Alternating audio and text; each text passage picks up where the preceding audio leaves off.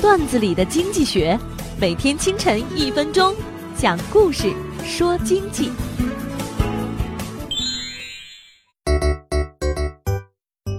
一个商场的老板发现一个很怪的现象：一直占据利润主导地位的服装跟食品销售，逐渐被家电挤占。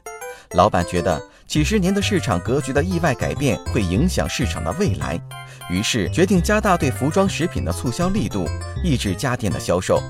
商场的利润并没有因为促销而提升，相反，一年不如一年，陷入了破产的困境。新的管理层进行一番详细的调查之后，发现当地的消费结构发生了重大变化，家电需求早就翻了一番。新管理层改变了公司战略，加大了家电的促销力度，很快商场就起死回生了。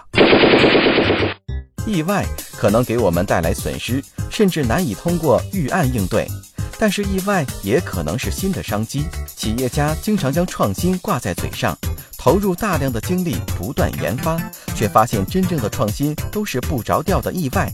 人们总是在刻意的追求独一无二的商机。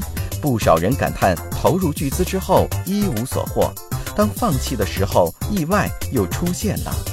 不少的财富传奇就是快到崩溃的极限时出现意外，意外的机会不少，而真正能把握意外机会的人却很少。更多人将精力放在解决意外之上，而不是抓住意外所蕴含的创新机会。